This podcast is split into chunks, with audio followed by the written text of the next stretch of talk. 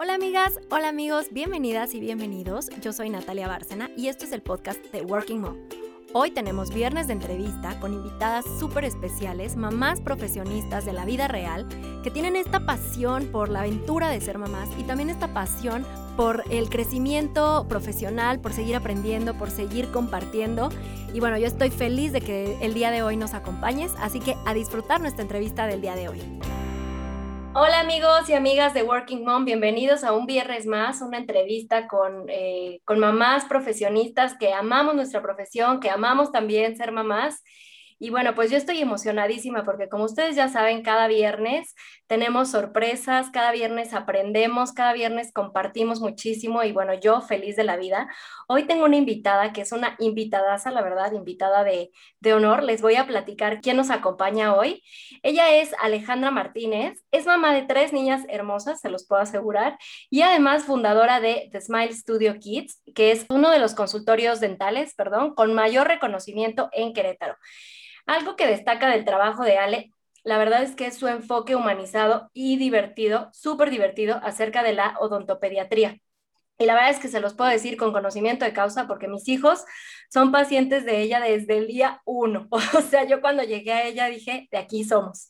Yo justo llegué al consultorio de Ale porque yo estaba embarazada de Joaquín y me tuvieron que sacar las muelas del juicio y yo estaba en un grito de histeria porque decía, ¿cómo me van a sacar las muelas del juicio y embarazada y qué voy a hacer? O sea, tenía muchísimo miedo. Pero por el destino, que la verdad es que no sé si fue destino, fue casualidad, fue diosidencia, ustedes me dirán qué fue, pero bueno, llegué, llegué con ellos, llegué a The Smile Studio y bueno, ahí uno de sus colegas me atendió y la verdad es que yo podría decirles que caí en blandito.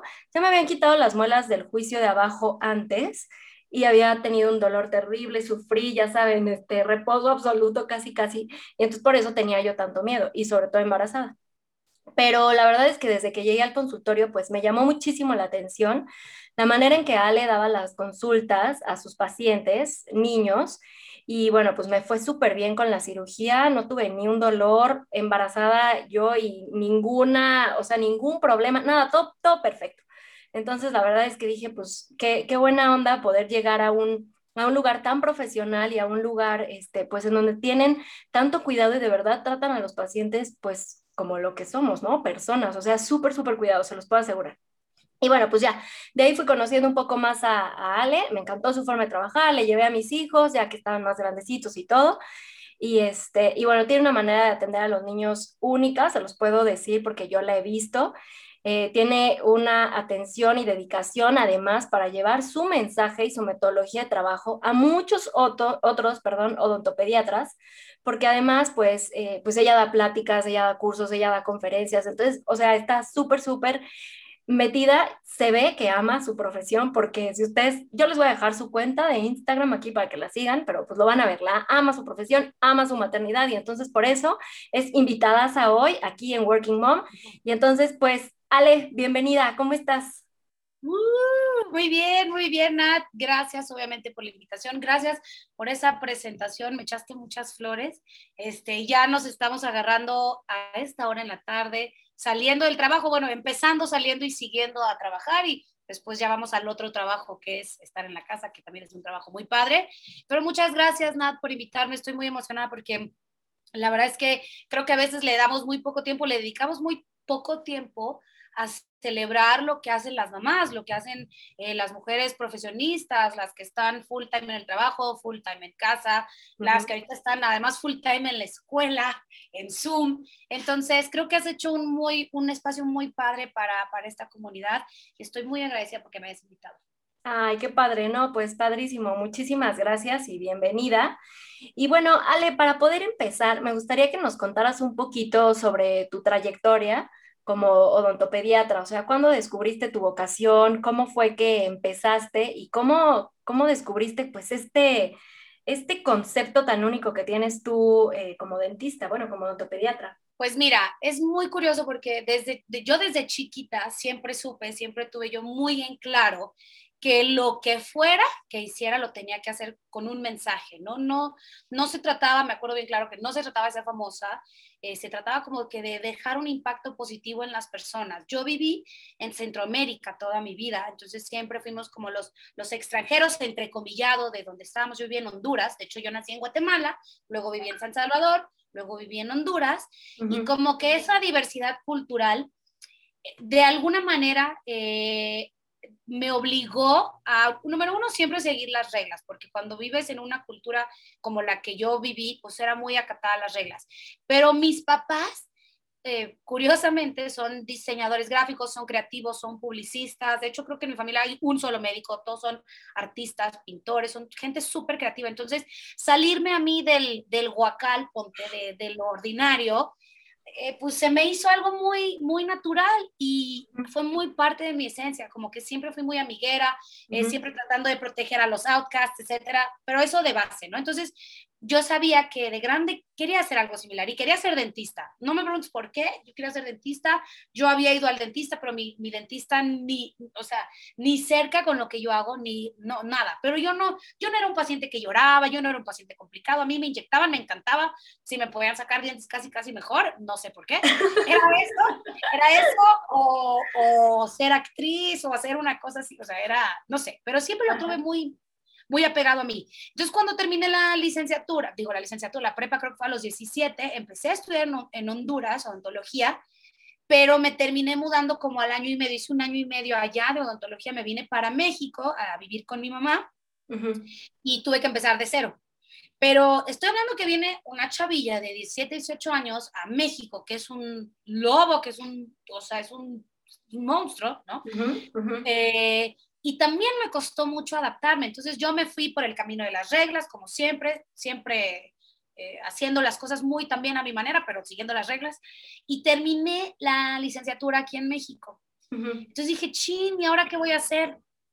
Y me metí a estudiar implantología. Hazme el favor, también qué hacía yo estudiar implantología. No, no es que esté mal, pero era nada que ver con lo que hago ahorita. Implantología, estás hablando de cirugía, sí. Lo estudié también un año y dije, no, no, o sea, son unos artistas, pero yo necesito algo que me haga, que me haga, no sé, que me haga eh, poder platicar, poder hacer más cosas, poder tener más campo de oportunidad.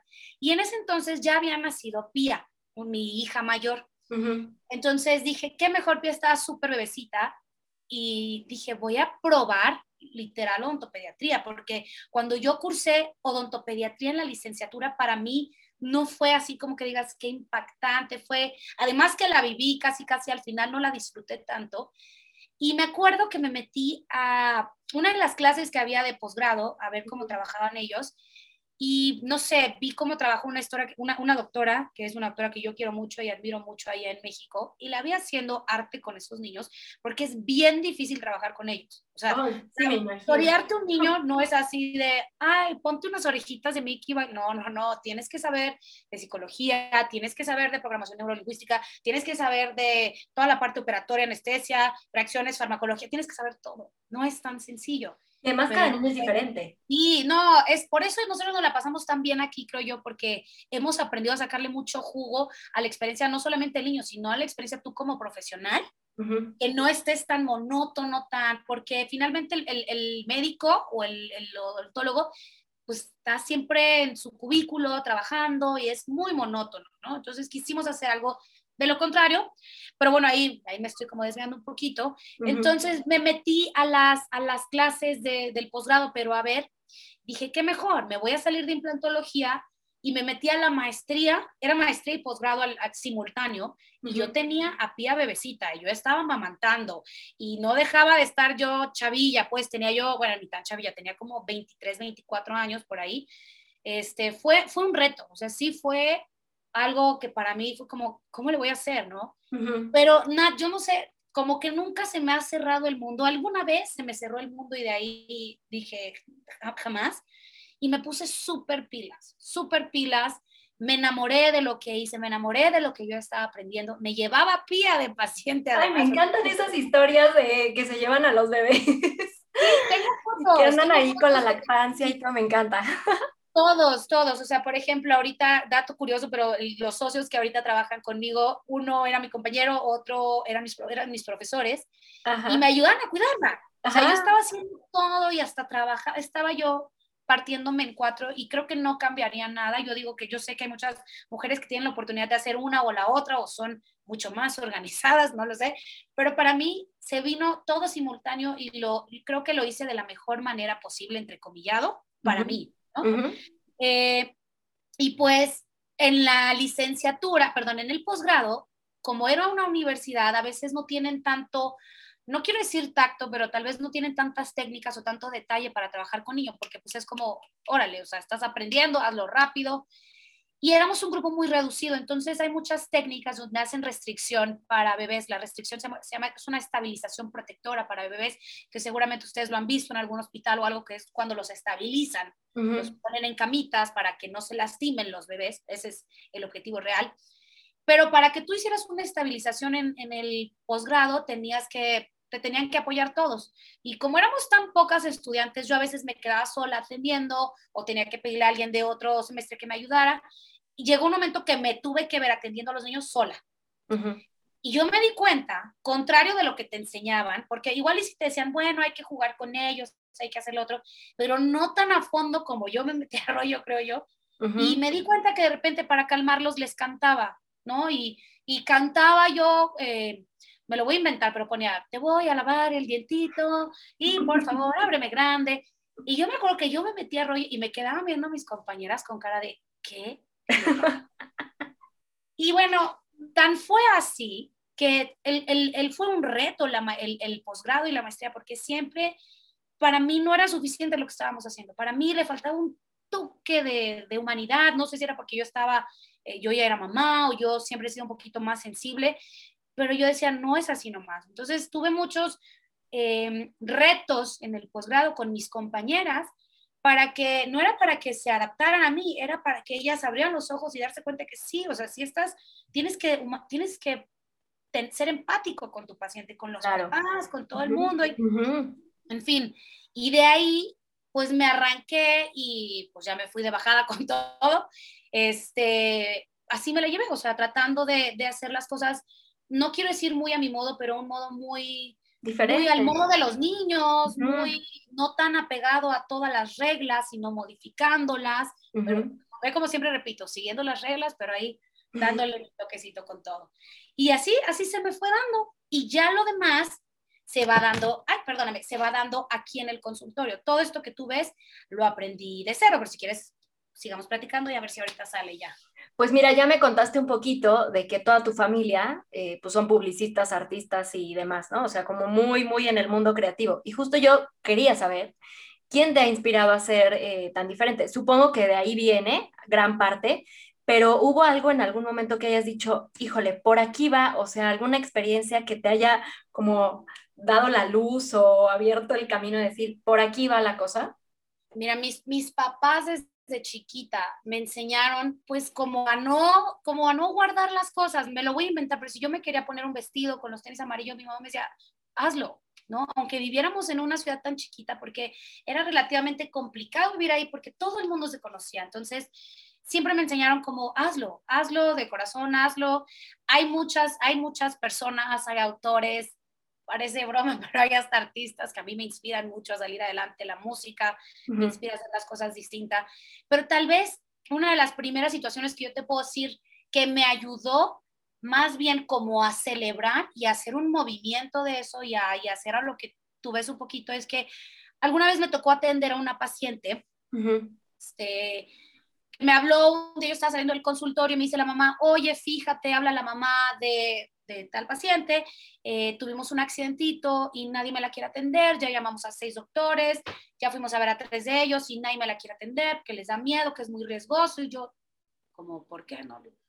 Pensé yo, la niña tiene alguna cardiopatía, tiene algún, eh, alguna enfermedad sistémica, no sé, vaya, algo que te pudiera generar un poquito de, de desconcierto ante la situación. Y me dice, no, para nada, de hecho es muy colaboradora. Ah, ok, yo no escuché más, cuéntame un poquito más del accidente, me cuenta que se fracturó los dientes y me, me empieza a soltar la mamá y me dice, bueno, aprovechando, me dice, tiene, es hipotónica, me dice, tiene musculatura, tiene hipotonía muscular y no puede ver. Y sí está acompañada de otras situaciones, me dice, pero mi hija es súper colaboradora. Entonces, yo escuché uno a la mamá tan agobiada de que nadie se la quería atender y dije, ¿cómo por qué? Y entonces, en vez, de, en vez de ponerme nerviosa y decir, no, la voy a remitir o no sé, te digo, siempre que se me presentaba el reto, tenía que yo encontrar una manera de ver como una oportunidad o una ventana de aprendizaje en eso. Y lo que hicimos, bueno, fue, ella evidentemente no puede ver, pero todo lo demás sí puede. Entonces le empezamos a mandar notas de voz, le, yo platiqué con la mamá y le ponte que le decíamos, oye, ¿cómo estás? Mañana nos vamos a ver, soy la doctora Ale, fíjate que vas a venir y vamos a usar una pasta que sabe a fresa. Previo a eso, la mamá ya me había dicho que su sabor favorito era fresa. Eh, y nos preparamos por medio de, de notas de voz. Cuando llegó aquí la paciente, súper bonita historia, eh, yo había preparado a todo el equipo para recibirla, porque pues era un momento importante. Y yo de casualidad, yo no sé, Nat, si alguna vez te tocó ver que yo me ponía una bata blanca y así empieza todo también, con un tutú. sí, sí, hasta tienes fotos y todo. me encantaba, yo eso se lo puse porque yo quería eh, sensibilizarme o bajar esos niveles de ansiedad en los niños y a los papás. No era una cuestión de pena, alguna gente hasta pensó, está Ale, ¿qué le pasa? ¿Por qué se pone esas cosas? Era algo para los pacientes, no era para que, ¿qué van a pensar de Ale? Yo quería llegar más a ellos, ¿no? El caso es que ese día pusimos aromatizantes desde la entrada del, del, edificio, entonces yo olía fresa, llega la mamá, que es una mamá, es una señora muy alta, muy linda, y me acerca a esta chiquilla y ella, yo traía la bata con tutú, y sin querer, bueno, no sin querer, le dice, oye, y ella sale, me la pega, me abraza, y me dice, la chiquita me dice, a mí también me encanta el ballet. Ay, no. Entonces todos así, y yo emocionadísima porque yo dije, claro, o sea, de eso se trata, de, de, fue sin querer, fue tan espontáneo el momento. Y ya de ahí fue para arriba, o sea, dije, claro, hay que empezar a hacer esto y esto, y empecé a entender cómo funcionaban los niños, empecé a capacitarme con un montón de cosas para poderles llegar un poquito más, ¿no? Pero de las historias que tengo muchas, o sea, aquí te pueden contar, creo que yo lloro con las mamás cada que tengo oportunidad, para cosas buenas, por ejemplo, cuando los niños se ven los dientes, después de haber tenido así los dientes negros, feos, infecciones, hay mamás que se ven que les ven los dientes y lloran con los niños y pues es, eres humano, ¿no? Y lloras con ellos. Soy muy sensible con, con los pacientes, pero de las historias que creo que más me ha marcado, ella, esa fue una, fue de las primeras. Está padrísimo. Y además me encanta como dices eh, que todo es una ventana para aprender. Y es justo lo que yo pienso y lo que llevo este, diciendo desde que empecé el podcast, ¿no? O sea, todo lo que hacemos de verdad tiene un aprendizaje. Y qué padre que tú tuviste oportunidad de aceptar ese, esa paciente, ¿no? No como, bueno, pues nosotros eh, doctores habrán tenido sus razones, ¿no? Pero tú dijiste, órale, va, y preparaste todo el equipo, eso está padrísimo, padrísimo, me encantó. Y justo para allá voy, porque, pues, a ver, tú eres, porque hablas, ¿no? De que te capacitas todo el tiempo y yo lo veo, me consta, pero pues eres mamá de tres. Estás así súper activa en redes sociales, que el congreso, que la conferencia, que el taller, que la capacitación. O sea, ¿cómo le haces? Yo digo que nos diga, por favor, cuál es su secreto, porque pues también estás ahí full time en el consultorio, o sea, yo te veo que estás así como full time en todo. Sí. Mira, em, no te voy a mentir, no tengo, no tengo un plan, no tengo una estrategia, porque soy eh, muy poco disciplinada en seguir planes y órdenes, y, o sea, yo hasta yo tengo agendas aquí que a veces ni uso. Creo que ya tengo muy establecida la rutina en ciertas cosas pero tampoco eh, me, no pierdo la cabeza si no hice algo que, que, no alcancé a hacer y aprovecho todo el tiempo. O sea, a veces uno dice, para mí, eh, es que no tuve tiempo, no tengo ni tiempo para hacerme las uñas, no tengo tiempo para leer un libro. Mira, yo tengo abiertos, no te miento, ocho libros. Cada que puedo, leo un poquito de cada uno. Hay gente que no, hay gente que es muy metódica y que dice, este es mi libro del mes, es mi reto, y eso está padrísimo, ¿no? Pero para mí es encontrar el tiempo en donde está el tiempo. O sea, pues, siempre he pensado que si no tienes tiempo para algo, probablemente son prioridades, tal vez es algo que no te interesaba tanto, entonces si no tienes tiempo, pues tal vez ahí faltó un poquito de prioridad, siento yo, ¿no? Em, tengo también un, en, en, familia, mi casa, mi, mi esposo me apoya al 100 en todo, al 100. Mi esposo, de hecho, está en todas las marcas, en, en todas las, todos los negocios que hemos hecho está al 100. De hecho, en algún momento yo le tuve que pedir que dejara de trabajar para que me pudiera ayudar a mí. Y ha sido también una gran, un gran empuje, porque si yo tengo que hacer algo, él no me va a decir, no, no lo hagas. Al contrario, va a ser, yo me quedo con las niñas, o yo hago esto, o nos acomodamos, o cuando me toca dar congresos, va conmigo, o si yo tengo que arreglar alguna presentación, estamos, trabajamos muy en equipo y algo también, eso es un reto, pero para mí ha sido algo muy padre y muy interesante, porque también trabajo con él. Trabajo con él y estoy 24 horas del día con él, y aún así encontramos la manera como de, pues de hacer nuestras cosas. Tal vez en casa, tal vez no salimos mucho y obviamente con la pandemia en, mucho menos, ¿no? Y creo que ha sido un momento para todos de redescubrirse, de darse cuenta de un montón de cosas. Y yo pensaría que para no volverse loco entre tantas actividades, porque mis respetos para todas las mamás, por ejemplo, que ahorita están en el Zoom, yo a veces, Nan, te juro, estoy dando una conferencia o estoy viendo un congreso y tengo alguna charla o estoy tomando alguna clase también con las niñas. A veces es too much. No siempre es así, no siempre a veces, no siempre es así de caótico. Encuentras a veces un poco de orden en el caos. No me preguntes cómo se nos da y no pierdo la cabeza si no logro hacer algo que no puedo, que no, que no me alcanzo a hacer. Siempre voy a encontrar tiempo. Y la otra es, no solo es mi familia, es que el consultorio también son un gran apoyo.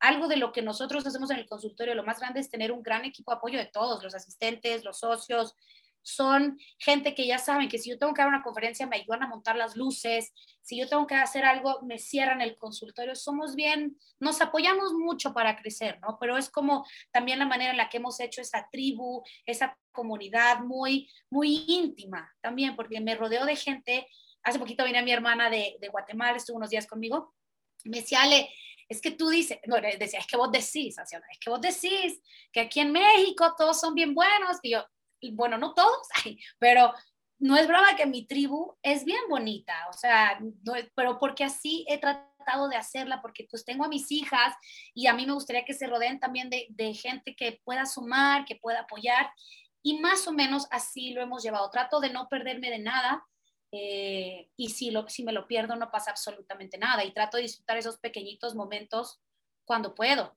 También, por ejemplo, ahorita que me decías lo de redes, que eso me lo preguntan mucho en los, en los cursos, muchas cosas son, las puedes programar. Y a mí me encanta porque yo puedo llegar a mi casa y ya después de que dormía la tropa me conecto 50 minutos, armo posts que me encanta hacerlos. Antes estaba muchísimo más metida.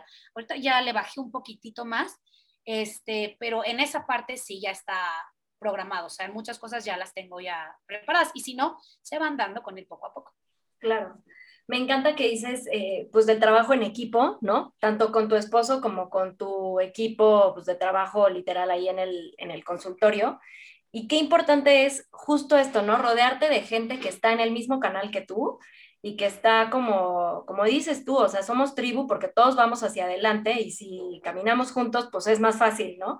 Entonces es padrísimo que nos hables de esto porque yo creo que es algo importante que nosotras como mamás profesionistas debemos buscar siempre. O sea, esa gente que, te apoya, esa gente que se suma a tu, pues a tu causa, ¿no? Porque al final de cuentas todos tenemos una, causa, todos dejamos huella de alguna manera en alguna persona. Entonces, si te rodeas de gente que está como que en la misma línea, pues caminar es más, es más fácil. Y qué padre que tú puedas hacer eso, pues tanto con tu esposo como con tu equipo de trabajo. Y decías que tú tratas de contagiar eso en el, en el consultorio. La verdad es que pues sí se nota, o sea, desde que llegas, desde que llegas lo sientes, ¿no? Entonces, justo yo te iba a preguntar, ¿cómo, cómo logras empatar tu vida como profesionista y tu vida como mamá? Ya nos platicaste un, un poquito, pero bueno, y ahora con la pandemia, ¿cómo, ¿cómo has logrado? Porque al principio también fue como pues frenón para todos, ¿no? O sea, todos en su casa y entonces, pues en, las consultas, no sé, en línea, pues son difíciles, ¿no? Pero ¿cómo has logrado empatar a través de todos estos, pues, cambios que hemos pasado o cambios que tú también has pasado antes de la, de la pandemia, ¿no? O sea, ¿cómo has logrado, eh, pues sí, sincronizar como estas dos, estos dos roles que tienes?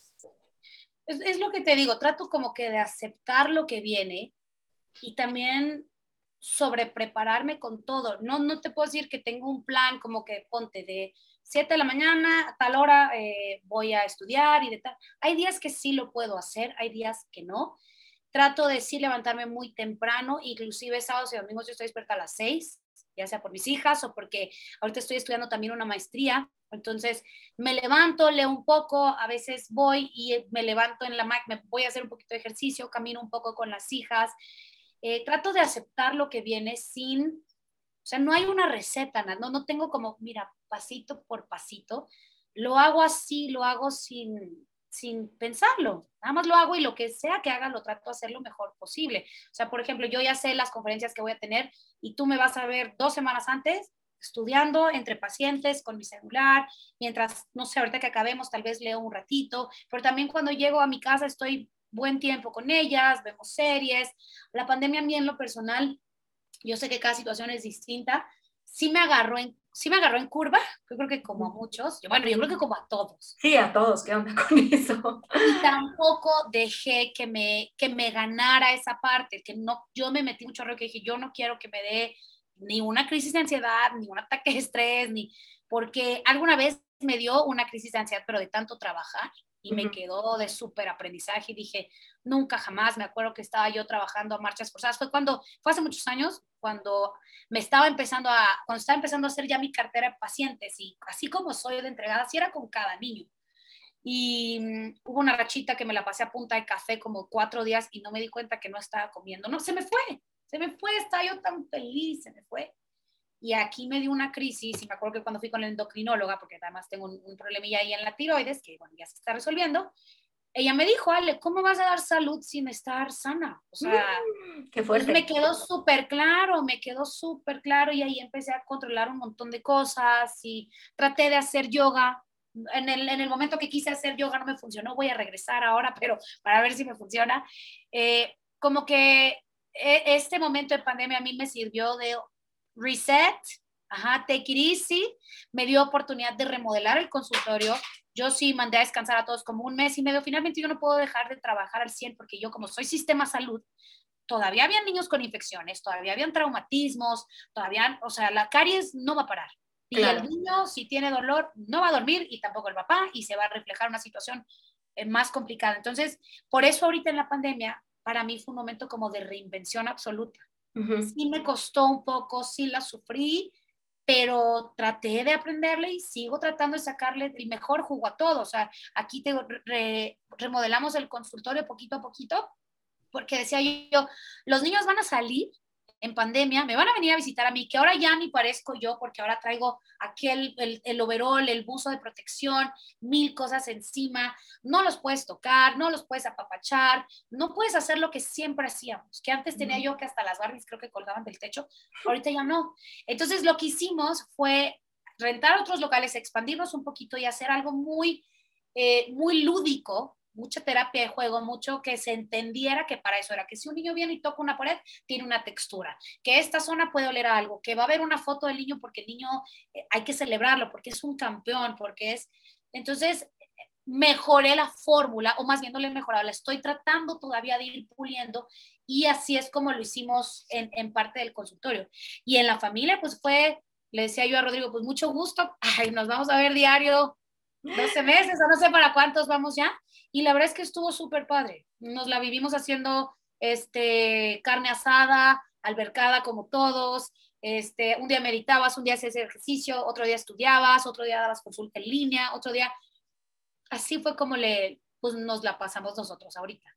Sí, como dices, adaptación, reinventarte, que, que, que hayas tenido esa oportunidad y que la gente y que las mamás profesionistas que nos están escuchando, pues ojalá también hayan tenido la oportunidad de reinventar, de reinventarse, de adaptarse y no de caer en, en, crisis, ¿no? Que bueno, si caes en crisis, todos tenemos nuestra montaña rusa de emociones y a veces estamos es arriba. Que yo creo que se vale, a veces está tan sobrevaluado el estar extremadamente feliz, el estar extremadamente fit, el ser extremadamente profesional, eh, exitoso, perdón. A mi gusto, yo creo que no, no, no, eso no quiere decir que para mí sea la felicidad de estar super fit o para mí sea la felicidad este, eh, no sé, cada quien tiene su felicidad y yo creo que la felicidad tampoco está en un lugar, no está en varias cosas, van a haber distintas cosas, distintos momentos que te van a ir haciendo feliz y eso es lo padre de, pues, estar vivo, ¿no? Que no te tienes que aferrar a, a no solo esto me va a hacer feliz, no, te puede hacer feliz lo otro, lo otro y como que uno se va adaptando a la realidad que va viviendo. Claro, claro. Ale, ¿cuál ha sido tu mayor reto y tu mayor aprendizaje? Digo, ahorita ya nos contaste uno, pero a ver si, si tienes algún otro o si nos dices qué es ese. Tu mayor reto y tu, tu mayor aprendizaje, perdón, como mamá profesionista. O sea, no solamente en el consultorio o no solamente como mamá, sino algo que hayas dicho, híjole, aquí tuve que combinar las dos y el reto fue este y el aprendizaje este otro. Eh, yo creo que para mí, pues el, el, reto, digo, creo que es todos los días, pero es tratar de, em, así literal como tú dices, empatar todo y que todo salga a flote de la mejor manera. Te voy a poner un ejemplo. Yo estoy a cargo de la plataforma, bueno, es un grupo nacional que se llama Mujeres Odontopediatras Mexicanas. Es uno de los primeros grupos con, que, se hizo así en México, ya tiene tres años, de hecho lo hice cuando yo estaba embarazada de Oli, y nació también como por estas ganas de yo querer impulsar y de querer ayudar y de querer sumar, porque por lo menos en mi gremio, no sé cómo sean los otros, yo creo que también muy parecido, había mucho, como mucho ego, como mucha falta de compañerismo, como que muchos doctores se meten el pie y no sé si ha sido algún dentista y espero que no sea el caso, pero que hable mal de otro doctor y a mí eso me, me puede, siempre me ha podido, siempre he sido muy, muy de causa. Entonces, pues decidimos abrir el grupo de mujeres ontopediatras mexicanas que se llama MOM, que muchos piensan que es de mamá, pero no, es de mujeres ontopediatras mexicanas. Y son casi 4.000 mujeres en la plataforma de Facebook y son como seis en Instagram. Es un grupo donde nosotros tenemos tres años ofreciendo educación continua completamente gratuita, Nat, con los speakers del momento, con doctores que necesitan ese empuje. Es una plataforma bien padre, bien eh, como de, empoderamiento, pero padre, no de, ah, full girl power, sí, pero no, porque además compartimos foro con muchos lugares, tenemos alianzas con un chorro de congresos, vaya, en fin, es una chamba el Grupo Mujeres Ontopediatras Mexicanas. Y nosotros, durante la pandemia, nosotros les damos, les damos 12 webinars anuales. Durante la pandemia creo que hicimos como 21 más los webinars. Entonces, era una cosa de que ni en la pandemia a veces estabas como descansando y es, es un reto de torear, a veces eh, eran charlas donde entraban mil participantes, entonces modera todo eso y también aquí tengo, este, te está llamando el paciente y resuelve esto para mí ha sido, el reto más grande ha sido mantener la salud mental, tratar de hacerlo lo más, eh, ¿cómo te diré?, lo mejor posible. Porque como te he dicho, el tiempo se me va a dar y yo me voy a ir organizando. Y es que hasta te juro, parece broma, pero entre más lo planeo, casi casi no me sale. O sea, si yo digo, ok, a las 7 de la tarde voy a hacer tal cosa, si son 7 y 5, no me preguntes por qué mi cerebro ya dice, no, gracias, ya no lo quiero. O sea, soy extraña en esas cosas, entonces sí tengo mi plan y sí digo, y tengo mi compromiso y me tengo que conectar con Nato, me tengo que conectar con tal, sí sigo, sí, sí tengo un orden, pero ha sido para mí tratar de llevar todo y validando mucho mis emociones, que es algo que no hacía antes, o sea, uno esconde sus emociones y se la, no sé, yo he visto mamás que, qué padre que lo lleven así, pero para mí este año fue, hay que, hay que reconocer lo que está pasando y si hoy Ale no tienes ganas, no pasa nada. Y si pusiste tu alarma a las cinco y media de la mañana ese día y no te levantaste a las cinco y media, te levantaste 5.40, sigue, no pasa nada, ¿no? Entonces, eh, yo creo que para mí ha sido eso, validar mis emociones sin juzgarlas, sin decir que soy la peor, que claro que uno se regaña todos los días porque dices, no alcancé a hacer lo otro, o sí, o sea, no sé, no sé si me voy como explicando, pero sí, sí, esa parte para mí ha sido un reto. ¿no? Tengo amigas que van a terapia y que me dicen, Ale, tómalo, es padrísimo ir a terapia. Eh, no es, no es una terapia porque te sientes mal, es simplemente es una terapia para que platiques justo como casi casi estamos platicando tú y yo ahorita. Pues sí, oye, porque te digo que necesitamos desahogarnos, pero a mí me encanta esto que dices, me parece súper interesante y yo casi que de cada entrevista como que digo, este es mi aprendizaje de esta plática con esta mamá profesionista y me parece fundamental lo que dices de validar nuestras emociones, porque muchas veces nos dejamos, ¿no? Un poquito por los pendientes, por la casa, por los niños, por esto, por lo otro. Y entonces, ¿en qué momento te sientas tú a ver cómo te sientes, cómo te fue el día?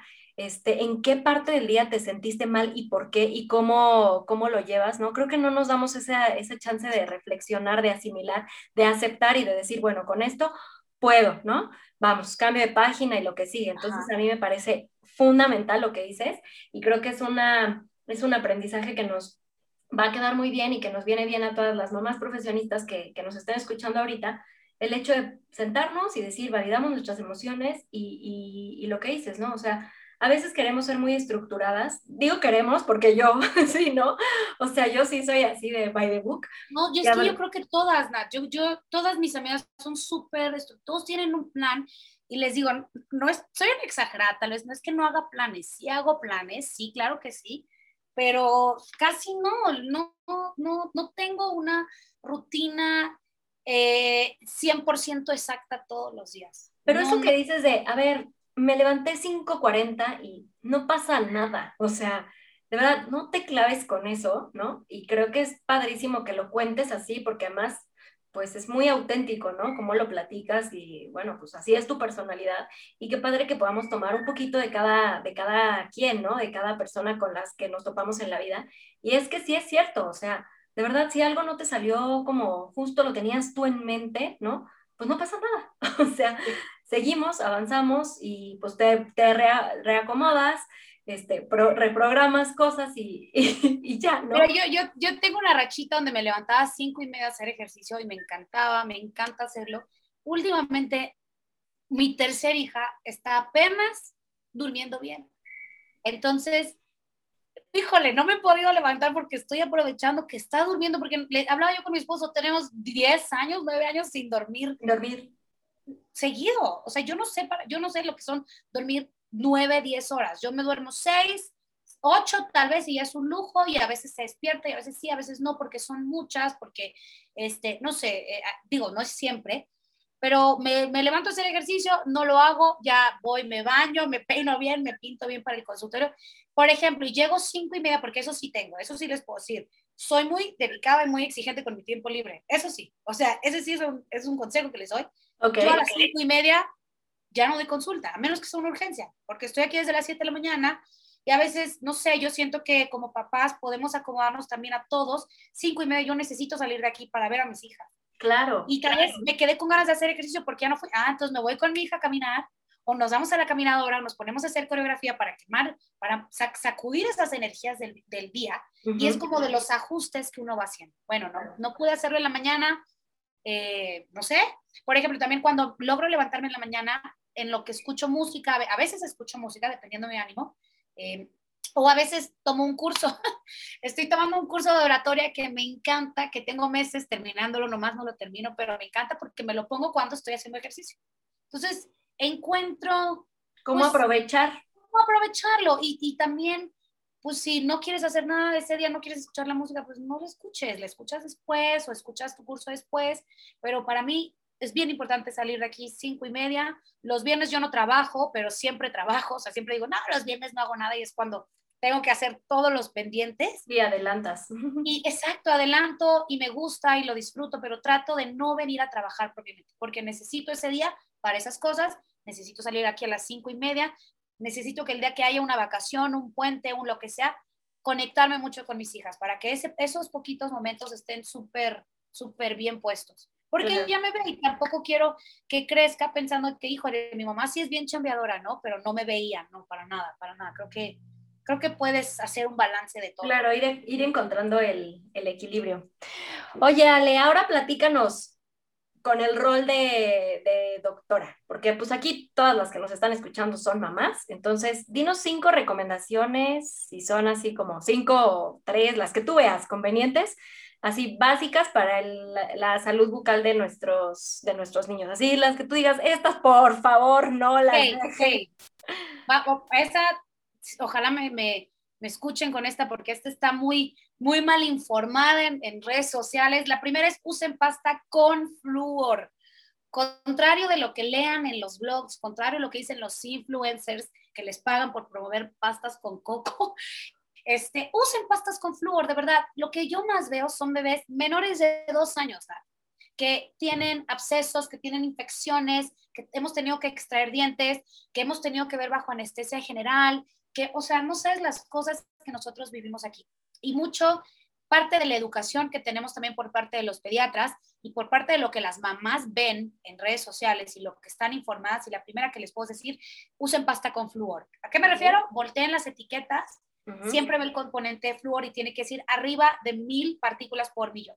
Debe decir arriba de mil, mil cien, mil doscientas, mil trescientas, mil cuatrocientas cincuenta. Eh, todo lo que diga, todo lo que diga, por ejemplo, orgánico, libre de flúor, de miel, de probablemente va a tener muy pocos beneficios.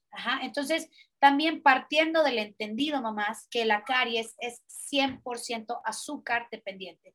No es transmisible, no es hereditaria, no es genética, no es que nazcan así los dientes, es 100% prevenible. Entonces, la otra recomendación es, antes de los dos años, según la Organización Mundial de la Salud, no le den azúcar a sus hijos. ¿ok? Porque también los pediatras, tú vas al pediatra y el, pediatra al bebé de un año ocho le da una paletita, va con la abuela, la abuela le da un vasito de coca, va con el tío, el tío le da este, un juguito, los menores de dos años no tienen por qué comer azúcares y menos a libre de demanda, ¿ok? Pero la cultura mexicana sí es. Entonces nosotros como, ah, como odontopediatras tenemos una chamba muy grande de educar a los pediatras y a las mamás que afortunadamente son muchas las mamás que sí nos escuchan. Es muy raro que una mamá te diga, no, voy a seguir usando mi pasta de... Es que hay unas que no tienen nada, Ana. Te lo juro que hasta digo, esto es Bill Vaselina y te la vendieron en 200 pesos. Sí, además. Pasta con flúor. Y además son bien caras. Mira, yo tengo tres hijas. Las tres usan pasta florada desde que nacieron. Ninguna tiene caries. Ajá. Y eso que, comen dulces, tampoco soy una mamá que los sataniza, pero obviamente todo como que muy controlado, claro que dosificado. Claro. es la mitad de un granito de arroz para bebés, ajá, la mitad de un granito de arroz, estás hablando de la puntita. Un granito de arroz de dos a tres añitos y de tres en adelante ya es un chicharito si el bebé sabe escupir. Si el bebé no sabe escupir, ni se preocupen al inicio porque es tan poquita la pasta que tú usas que probablemente se tiene que comer como 16 porciones de esa mitad de granito de arroz. Uh a los niños dos a tres veces al día, usen hilo dental, por favor, flossers, visiten a su odontopediatra al año, al año de preferencia un bebé tiene que tener un hogar dental establecido. Creo que les di un montón de tips. Este, ¿qué más? Lactancia, lactancia, lactancia, hasta donde puedan, hasta donde quieran. Ese es el primer aparato ortopédico que tenemos nosotros. Eh, otro mito, la, leche materna no provoca caries por sí sola. Esa es otra cosa que les dicen mucho a las mamás para que la leche materna provoque un problema de caries, tiene que estar acompañado de una mala, de una mala alimentación y de una mala higiene. Entonces, siéntanse tranquila, tranquilas con eso. Ok, perfecto, buenísimo. Pues las vamos a dejar aquí estas cinco recomendaciones que son súper importantes para que todas las mamás que nos están escuchando las tomemos, tomemos. Ale, pues ya para cerrar la, la, entrevista, ¿tienes alguna frase, anécdota, pensamiento o algo que, que quisieras compartir con nuestras mamás profesionistas? Hay, muchas, hay muchas que, me gustaría compartir con todas ustedes, pero más bien es como, como, como de entrada volverte a agradecer por, por invitarme y de verdad que yo les platico mi historia, la, la conté muy, muy, muy rápido, creo yo, pero con, o sea, yo vengo de otro país, ajá, vengo de cero, eh, no sé, yo no tuve tal vez el presupuesto gigante para poner un consultorio, tuve que hacer todo de base. Yo me mudé a Querétaro también sin nada y con mi esposo y mi hija y así de vamos a echar montón, ¿no? Y que pues en la vida todos vamos a tener muchos retos y sacrificios y creo que se vale que no seamos tan duras con nosotras, con nosotras mismas y se vale que uno quiera seguir creciendo y apoyándose de la comunidad de mamás y que realmente pues tienes que seguir echándole muchas ganas con todo, ¿no? Porque pues así es, así es. Hay muchas frases, pero hay una que dice go big or go home. Ok. o sea, siempre es como hazlo súper bien, deja una huella, o no, puede ser una huella para ti, pero haz go big or go home, o sea, siempre trata de hacerlo de esa manera y que seamos, como te decía yo, más tolerantes con nosotros, más tolerantes con las mamás también, a veces somos muy rudas, que no nos creamos todo lo que vemos en redes sociales, porque eso no lo es todo, y que nunca dejes de luchar por aquello que te va a llenar, ¿no? Y, siempre seguir trabajando en esos proyectos y los que te quitan el sueño y los que te ganan el sueño y los que te dan la mejor idea, siempre hay que seguir impulsándolos. Ay, Ale, pues qué padre, qué padre. La verdad es que una entrevista súper Eh, a gusto, platicamos, aprendimos, me encantan estas, eh, estas frases que eh, nos compartes ahorita, porque sí es cierto, tenemos que sentirnos motivadas nosotras mismas, porque al, al, final de cuentas, pues lo hacemos por nosotras mismas y lo estamos enseñando a nuestros hijos, ¿no? Entonces, eso me parece increíble y, qué padre que nos hayas podido compartir toda esta trayectoria tuya, toda esta energía que traes en tu, pues en tu profesión, que la verdad es que yo sí creo que estás dejando esa huella que traes este, en mente desde que eras chiquita. Entonces, pues muchísimas felicidades por eso y te agradezco muchísimo pues que nos hayas regalado este este ratito para platicar con nosotras y bueno, también que nos hayas dado estas recomendaciones para nuestros hijos y su salud bucal. Mil, mil gracias, Ale. Gracias, Nat. Gracias a todas.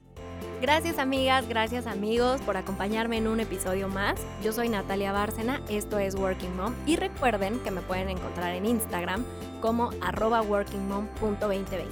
Espero encontrarlos en mi próximo episodio. Nos vemos.